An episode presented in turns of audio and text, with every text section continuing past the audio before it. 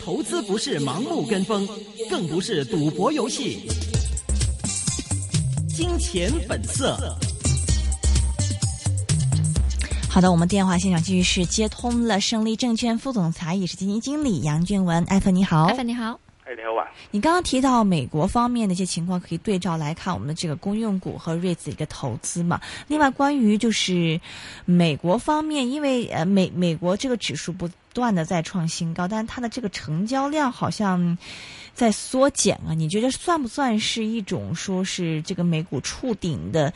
一种先兆呢？如果是的话，会对港股会不会带来一些影响呢？嗱，其實如果你話以即係預知美國見唔見頂呢，其實亦都係睇翻頭先我講十年期國債嗰個息率，嗯因為理論上呢，如果美股應該繼續創新高嘅話呢，應該呢個市呢只會越嚟越瘋狂嘅啫，啱唔啱先？越嚟越多錢就不如湧入去，喂，股票日日都升啊，衝落去買啦！嗯呢呢個係即係啲股票一百年嚟都冇變過嘅事情嚟嘅，嗯就係、總之人係中意跟風嘅。嗯 OK，人做嘅嘢佢就中意做。OK，你知唔知其實有個統計就話究竟知唔知誒點解啲人咧係誒呃對呢個統計喺美國做㗎？點解啲人買股票啊？赚钱呗。啊呢個係正常嘅嘅答案嚟嘅。 但係一個一個正式科學嘅統計，大多數嘅人買股票嘅原因就係因為咧係迎合潮流嘅。哦嗰排別人在買興所以我也要買股票跟风，嗯嗰排個個都傾緊股票，所以我就買股票。嗯 OK，佢哋個買股票嘅原因係真係唔係為咗賺錢，就係為咗賺錢係佢呃自己嘅。真正嘅原因係為咗係潮流，呢呢個係喺美國做嘅一個正式嘅統計嚟嘅。让我想起我的一个同事。係啦，咁呢嗰排喂個個都話收身股啊，不如我衝去收身股先，潮流嚟嘅。你留意收身股嗰排真係日日門口都有人抱住抽身股㗎，唔抽嗰排真係啲新股完全淨淨淨水淨河飛冇人抽嘅。系啊，我記得零七零八就係咁嘅情況。係啊，之所以你有陣時啲嘢講講個 trend 嘅，咁所以就話嗱，美國方面咧，其實你好明顯見得到，如果個 trend 就係好多好多錢湧咗落去債市嗰度，嗯湧咗落美國債市，先令到美國嗰個債券價格去上升，上升嘅時候嗰、個相對息率就下跌，嗯仲要由三厘跌到兩厘半咧，呢個係一個好肯定係一個好誇張嘅銀碼先可以將嗰個債券，即係美國國債係推動到翻去跌咗落去二點五厘，而記住上上次都講過啦，聯儲局仲係減少緊買債嘅。嗯喺同一嘅時間，即係咧有人嘅有有市場嘅力量仲勁過聯儲局，嗯你諗下嘛？一路減少買債嘅時候，竟然咧私人市場拱落去債券嘅錢仲多，即係就係代表咩咧？個市場其實根本咧就係有啲畏高，美國嗰邊。嗯咁呃畏高咗之後，誒、記住一樣嘢，畏高並唔代表個市要即刻跌嘅。嗯亦都並唔代表個市唔可以喺高位度行夠一輪先，因為你一個市由一個高峰去到一個跌峰，咁當然啦，如果你係好瘋狂咁上升，每日上升五百點嗰種上，即係每日上升，每日都一百點、三百點、五百點咁升上去嘅，嗰啲正常呢，一完咗呢就會急插嘅，嗯因為你拱上去嗰陣時候冇足夠嘅購買力慢慢托住啊嘛。但係美國唔同喎，美國係由晚五點升到晚六點，升嗰十個 percent，升咗成年喎。嗯升咗成年，你諗下每一日其實根本上升咗好少，即係咪每一個價位都其實有好多人托住啦。嗯咁調翻轉啦，如果你要由一個上升嘅趨勢變翻下跌嘅趨勢，佢亦都可以呢跌呢一成跌足一年嘅喎，嗯先慢慢跌到嗰一成嘅喎。嗯咁所以呢，就係話，因為嗰個承托力嘅問題啦，所以你唔好認為就話我一見頂就即刻要要跌幾百點、跌幾百點咁跌落，跌到萬五點三日跌完啦，唔唔係咁樣嘅。你視乎你點升，你點升就點樣跌。咁呢，我覺得美國呢就見咗頂噶啦。咁所以呢，香港嘅嗰啲誒香港也见顶了牌。啦，咁嗰啲咪二三六即係二號三六六同埋 reset 先會咁強。其實講真啦，前排啊話誒美國誒減買債嘅時候，即係停止買債嘅時候啊，你睇下八二三跌得幾慘啊！嗯你望下其他嗰啲二號嗰啲跌得幾慘啊！由七十幾蚊跌到落去得個五十幾蚊啊！呢只係中電嚟嘅，嗯嗯你諗下，即係仲要好短時間之內係係係狂跌嘅。咁最近因為嘅就係多人買翻債券，中意收收翻息啦，所以咧就誒、呃上翻嚟。咁其實嗱，題外話一個題一點，其實咧呢幾年咧係好興呢一個誒嗰嗰啲高息嗰啲基金債券嗰啲基金嘅。嗯咁誒、呃如果係嗰方即嗰嗱嗰啲咁嘅債券基金咧，近嚟嘅表現係的確唔錯嘅，因為就係話，咦，似乎就係話個債息下跌之餘，啲債券價格升啦。咁你理理論上你買咗嗰啲咁嘅高息債券基金嗰啲人咧，應該係個基金價格上高有反映到佢上升嘅。咁但係你記住啦，就係、你買嗰啲債券嘅目的咧，係為咗收息嘅。嗯就未唔係純粹係你個債誒價格嘅上升。如果你純粹你話諗住炒價格上升，你應該係買股票基金。嗯嗰個基金冇乜息牌，但係如果升起上嚟就升得好癲。咁但係其實嗰方面，如果買咗嗰啲高息債券嗰啲，我自己覺得反而呢誒係最最需要小心嘅嘅情況。即係等於就係呢刻你叫我買 risk 呢，誒、會唔會呢一刻入市住呢？似乎嗯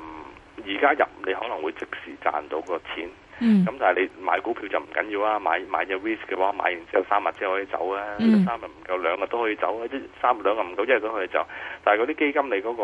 呃、操作速度冇咁高嘅，咁你好多時你要過咗一段時間之後先睇到嗰個反應。咁但係我覺得就係話，反而而家呢，你買嗰類型嗰個基金呢，就係、呃比較唔明智，因為呢頭先講咗啦，買股票你可以哦賺夠五個 percent 咪走啦，嗯，但係買基金好少，因為你又要俾一一兩個 percent 入場費啊。係啊，一兩個 percent 都都都都最終有九啲入閘位啦，係咪啱唔啱先？你升幾個 percent 你唔會走噶嘛？嗯但係如果好似譬如美國咁啦，美國我自己覺得去二點五至到二點三咧，應該係唔會再點升噶啦。嗯之所以理論上咧，啲 risk 都可能仲升多少少，因為 risk 講緊係有啲係七厘幾噶嘛。嗯咁你變咗個差距大嘅話咧，咁就變咗仲會有多少升。咁但係如果你嗰啲咁嘅基金，佢咪買得好雜噶嘛，啲乜乜乜都真係買啲噶嘛。咁嗰啲我覺得嗰個升幅已經好有限。咁另外就係話，其實喺誒、呃一個債券理論上，而家合理情況啊，應該係嗰個債債券嘅嗰、個息係上升嘅。你諗下，聯儲局收緊水喎、嗯收緊水不嬲，就係諗下啲債會不停咁升升升升升升升升到去誒三厘啦、四厘、五厘慢慢升緊。你咁嘅過程啦，其實長線呢啲債券價格係下跌嘅，嗯呢個係冇唔會變嘅。即係除非你話咁講啦，就係話呢一輪短期嘅資金操作令到個債券債券價格下跌，但係長期嚟講，聯儲局係收水啊嘛。嗯咁你理論上你嘅威力係敵唔過大大方向嗰個嗯嗯嗯嗯，流明動，白嗯即係。等於就係話喺一個誒誒誒大潮裏邊，都間唔中會有一個潮退噶嘛。嗯咁你你你唔可以逆個大潮嚟行嘅，即係你可能短時間唔係喎潮退喎。如果你你你你買會死喎，係啊，潮退嗰陣咪死咯。但係嗰段時間好短啫嘛。是，所以呃，这也是你中线不看好港股的原因吧，是吧？係啦，美股嗯見頂，咁、嗯另外就係話經濟數數字冇變，嗯、誒呢兩個係一個已經好足夠嘅因素。嗯，刚刚你提到说，其实有的时候我们买股票纯跟风嘛，就是你刚刚嗯一提这个，我就想起豪赌股，就当年升的那么靓丽的时候是那个样子，现在就好像这个风光完全不在了嘛。豪赌哎呀股所以最近，嗯所以豪賭股就想小心啲啦。嗱， 不過咁咁嘅嗱，我咧就會呢個星期六咧，我又會去呢、個巡視下呢個澳門嗰個嗯賭賭場嗰個業務，睇下睇下得唔得。但係如果就咁睇，誒、我都仲 keep 住有上網睇，喂，都好多住宿嘅優惠喎、嗯，咁似乎咧就應該麻麻地啦。咁啊，什么送优惠？哎，但是我我最近也留意下个礼拜，就礼拜六、礼拜天的这种酒店，就是关于呃呃赌场上边的那些酒店，嗯都嗯是非常贵，而且都是呃一早就爆满了，唔貴，所以你哋你都未見過之前嗰種真係貴嗰啲。啊我就五六千蚊一晚喎，仲貴。唔使，而家你嗱，你即管上網睇下好多，即係主要幾間賭場，我唔講咩費，幫佢賣廣告啊，得幾嗯幾間啫嚇，嗯係做緊好多咩一千幾蚊連埋船飛連埋早餐嘅優惠嘅，就是四星以下的、五星以上的，好像都要呃三四千、四五千，甚至就是已经爆满了。誒、呃除非你嗱，除非你係買得好近，買得好近不嬲都係咁噶啦。但係如果你話之前就係買得好遠咧，都係冇一兩千蚊嗰啲價錢。嗯，呢個好明顯嗰個變化。誒、咁我自己覺得就係話，如果一逢親呢，你見得到係好多廣告做緊，即係我而家到今日為止都仲見到好多嗰幾間最大嘅賭場嗰啲住宿嘅優惠嘅，連埋船飛，哦連埋早餐。係如果咩？佢仲係經常見到嘅呢，其實就代表有問題，亦都真係由我前排講到而家顯顯示翻嗰個賭場嗰個數據就真係跌咗啊！嗯，今天呢啲人下午公布了這個公波布折咗啦，係啊，嗯真係冇啊。不過咁講喎，賭業股嘅跌幅真係唔算大喎。嗯即係我自己覺得嗰、個嗱咁講啦，嗱佢下跌走勢咧就呢個毋庸置疑噶啦。即係我我嗯數數啦，譬如佢啦一九二八喺呢個二月廿八號嗰高位六啊八，跟住另外一個高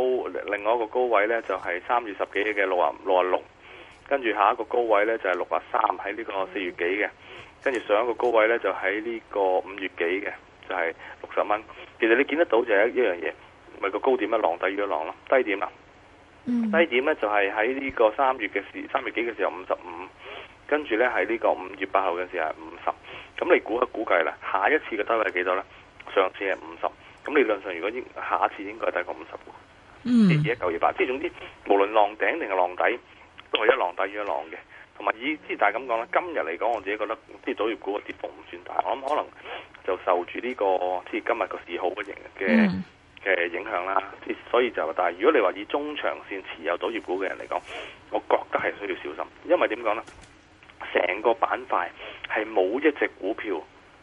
係喺可以跟呢一浪恒生指數上翻嚟咁多，嗯係可以上翻去二百天線樓上。我嗯自己嘅呢兩，起碼最最主要嗰兩隻我睇唔到啊，嗯嗯嗯誒全部都係兩百天線邊緣或者附近嘅。嗯咁所以就如果你持有啲股咧，必須要小心，因為賭業股嘅，因為而家呢一刻嗰、個誒訂、房嘅優惠訂緊下個月，即係下個月啲房未滿啦，或者到下個月，咁下個月啲房都未滿咧，就好弊嘅。嗯，他这个因为之前五一的时候，我记得香港这边也是这这样的情况，因为五一的时候以前香港是不可能说你五一的。啊、还打折酒店酒店还会打折的嘛？对但今年的五一酒店都是在打折的嘛，所以是是因为整体的内地的来香港和澳门都少了吗？还是你嗯覺得我覺得香港會有受影響嘅，嗯即係香港嘅旅客少咗，或者唔係咁講，香港旅客其實冇乜點少到嘅，只不過係嚟嘅人有少少唔同咗。还这有白变变哎高变消费的人群高就消少费人了对啊，去欧洲了，然后现在是低消费的人过来了。是係啦，即係你嚟你嗰個客源係唔同咗，咁客源唔同咗就好弊咯。一個人譬如嗱，香港嚟計，以前就買只百多飛碟就仲要一隻百萬五十萬咁樣買，嗯嗯而家咧就就買日用品五十一百咁買，哇！你諗下對於個消費嗰個支持对，係现在幾拼拼哪间便宜嘛？係啦，嗯一個就係同你搶半島酒店，一個咧就搶半島賓館。半島賓館咧就可能啊三百蚊一晚，半島酒店係六千蚊一晚，係係。但是澳门方面的问题是说，是因为客源变了，还是说是呃之前增长的太厉害，基数太大，所以未来不行了？嗯，嗱，澳門方面我自己咁睇啦，其實都同誒、嗯因為其實好多落嚟香港同落嚟澳門嗰個旅遊呢係捆綁式嘅，即係嚟香港就會嚟埋澳門，有啲就因為誒、嗯香港嗰度啊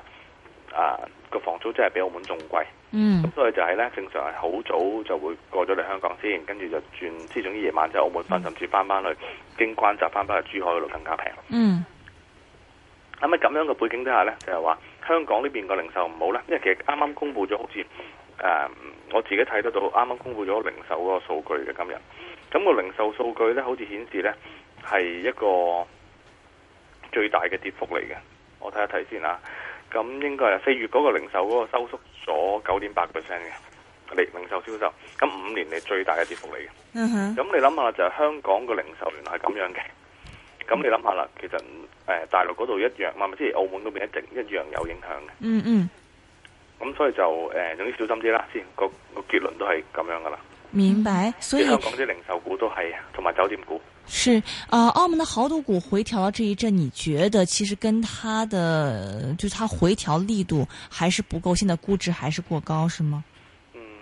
個估值過高嘅，頭先講過啦，買股咪講潮流噶嘛，嗯潮流突然間興買賭股，反而興賭股咯。哼，你睇下，其實嗰啲咁嘅科網股而家都唔係好興咯，嗯一唔係好興，你得三百八八就彈唔起啦，啱唔啱先？好咁啊三百八八彈唔起咁啊，七零零都唔係好彈得起啦。嗯咁喺咁樣嘅背景底下，就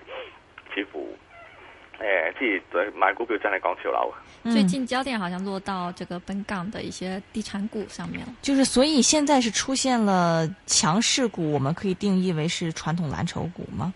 嗯，暫時我真係見到好強嘅長江長江系，都唔係長和系啊，和都嗯和都仲旺，和旺都唔係好追到。嗯長江系譬如舉例嗰啲咩一零三八日都係升到癲咗啦，即係都係長江噶啦，嗯七七八日升到，基本上幅圖都一樣，我中意逢親長江嗰啲嘢。嗯嗯，咁因為點講咧？就第一就係誒冇咩好炒啦。嗯因為之前成日炒板塊噶嘛，即係你嗯譬如佢哋誒煤炭股乜乜，冇好少話炒一個老闆控制住個集團。但係點解會炒長江係呢？就係、因為佢賣嘢真係賣得好啱，嗯，啊啊啊散啊啊散！招募，太是太太哇太精明真是了太厉，害了嗯係啊，即係好似 OK 等於就話佢賣長實賣賣荃灣個盤都賣得好好嘅，即係嗯佢個價係嗯仲低過而家二手個價嗯上市價。嗯咁你諗下，其實有幾個因素。第一，除非咧，我哋假設阿成哥係傻嘅，嗱，我相信呢、個呢、個冇冇冇人夠冇冇人夠膽講呢樣嘢嘅，即係最最多就係你傻，即係就唔係唔係唔係成哥傻。咁咧就你諗下，佢可以低過二手嚟買啲樓，你諗下就係佢認為嗰個樓市嗰、個前景係點先？嗯，即係起碼就係話，佢覺得而家佢嗰個樓盤係呢，即係諗下人哋二手佢哋當做一萬二蚊尺嘅，佢當你一萬咪咪咪二手做緊一萬，嗯即係人哋咁而家你八千蚊賣出嚟，你諗下啦，原先賣賣一萬嘅，跟住而家賣八千新樓喎，嗯理論上即係你原先二手嗰個賣緊一萬嘅，頂多值七千啦，嗯而家 overvalue 咗三成啦個樓價。係嗯嗱，呢個係成哥計到點計到數？點解呢？因為以成哥賣樓嘅方法就係佢理論上一蚊都賺埋你啦。佢唔好講話嗯他賣 真的是这樓啊啦个样子的，對，佢平時買啲麵包啊，嗯嗯因為呢度即係減，成日都話減價，都唔知點要交兩毫子先減減減翻落嚟，即係誒總之佢唔知點樣計出嚟啦。咁你諗下，連佢連嗰啲一毫一千幾毫嘅都同你計，買一層樓幾百萬幾千萬，佢唔會同你計到更加準，呢個係咁嘅事嚟嘅。嗯咁你諗下啦，佢賣樓會賣賣平咁多，即係等於好似誒、呃 前排九龍站賣嗰個天曬，喂樓上個二手價做緊四萬，佢佢佢二萬幾蚊拱出嚟，即係嗰啲發展商真係唔係傻嘅咯。嗯哼，明白。那么有听众问呢，他是常识和和黄都是在未除净之前买入的，他说现在需不需要先沽出三分之一呢？如果有賺錢沽出，我唔反對二萬三樓 上。嗯哼。係啦，咁哦、o k 那么后面的一路的这个持货，因为刚才你你也讲过，像之前强势的一些像瑞斯还有公用股，很可能随着到时候美债息的上升，这个投资价值也未必我们现在可以追进去了嘛。那么如果中线来说的话，我们还是可以投资什么的吗？是长江长河系吗？嗱，暫時咧，誒、表現最好嘅真係長江，誒、嗯係同埋 risk 嘅，呢個係我暫時睇到係表現最佳最佳嘅嘅嘅嘅板塊嚟嘅。嗯，咁誒同埋公用股，咁你話係可唔可以入咧？股票上高，我覺得可以入。嗯作為誒誒中線持有，因為點講咧？你喺幾從幾個角度諗嘅。不如你你諗下揸住呢邊，當唔好講長江係啊，講另外一啲，揸住四零五。嗯，越秀房地產，喂七點四厘息喎，你你仲想點啊？但四零五它是内地的瑞斯吧，是吧？係，不過嗯必 i 年年都係咁上下噶啦。但是内地的瑞斯，你不怕内地现在地产有点 有点不太好的这样情况？咁啊唔講呢只啦，如果你唔中意講呢只，今日講第二隻，嗯誒講下七七八，七七八都有五點二厘息喎，嗯哼啱唔啱先咁你即係以一個收息嘅角度，即係嗱呢個直情係冇乜啊啊內地嗰個成分啦。嗯因為同埋我覺得其實講真，你話以收租嚟計，又即係因為佢都會寫男子嘅嘅嘅嘅產品嚟噶嘛，嗯咁你好難話會有啲咩，即係我自己係覺得風險唔係好大啦。你嗯再望下啦，有 r i s 八零八咁啊，都冇七厘啦，都有六點幾啦，嗯六點一厘，仲要呢排升咗咁多先係六點幾，原先七點幾嘅，我甚嗯至睇到仲係七點幾。嗯咁跟住你諗下啦，即係咁樣嘅息率，你仲即係純粹你作為一個持有，我覺得都抵啦。跟住再譬如望再望下，唔係啦，陽光產業啦，四三五啦，即係香港呢邊就 up 晒佢啦，都有五點四厘啦。嗯呢啲前前排七點幾厘嘅喎，因為就係呢排因為升咗，所以咧先突然間個息率就跌咗嘅啫喎。嗯咁啊所以就你話揸嘅，如果個心態以收息嚟計，其實都抵嘅。嗯嗯嗯嗯，所以就比如说对老人家而言，这种也是可以长期持有的喽。可以，但係要長期持有，即係純粹當收息咯，因為明白佢亦都有高低嘅。咁你如果食埋個波波更加理想。嗯，明白。瑞慈的话，其实我们第一个小时也播了一个，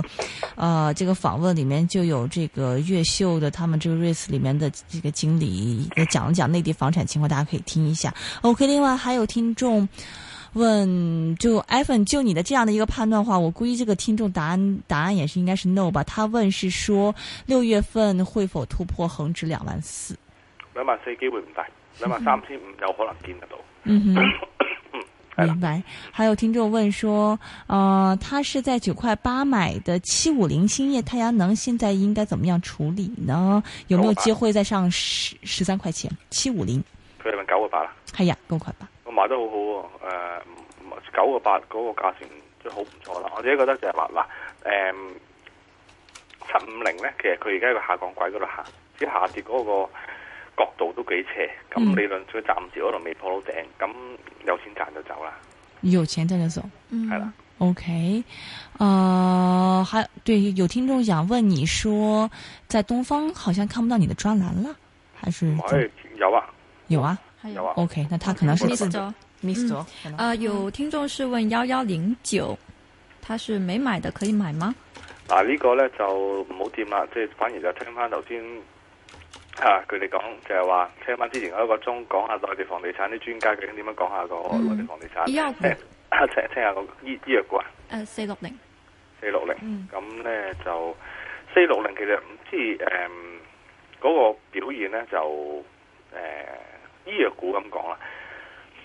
近年係表現算係咁，算係咁，特別係四六零添。因為你譬如舉例，譬如一一零九九啦，之前誒龍頭啦，國藥。嗯其實佢啱啱突破咗個下降位嘅，嗯即係理論上佢短期之內咧有能力唔知彈到我廿三蚊左右啦，即係嗯以個月嚟計。咁誒四六零就其實佢去到差唔多十蚊之上次嗰啲，之前或者年內嗰啲頂位咧，就有少少阻力，但係個表現都係唔錯嘅。咁我覺得嗯呢個股就係、誒、即係即管睇一睇啦，即係係係一個唔錯嘅板塊嚟嘅。嗯，明白。嗯 OK，有听众是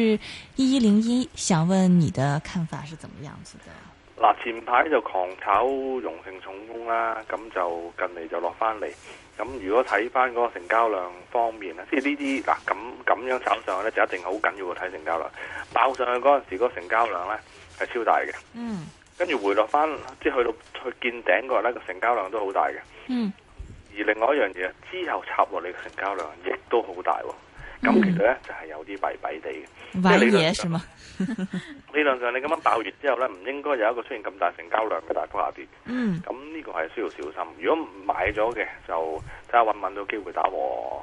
走人啦。如果未買嘅唔好鬥啦呢啲。明明白。哎有有听嗯众是问十一号恒生，它今天也是创了新高，但是呃一年以内的新高。嗯听众，但听听还没到它的价位，它是一百三十二块买的，喂，得噶啦，揸住。到揸住。每個個機係會升穿噶啦， OK，都会升穿是吗？这个再恒炒生银行，恒生升穿。而家佢係咁樣噶嘛，夾就狂夾嗰幾隻，嗯破頂咪破頂咯，係破但係佢就係嗰幾隻破頂咯。嗯哼嗯但这样的情况持续多久呢？你觉得？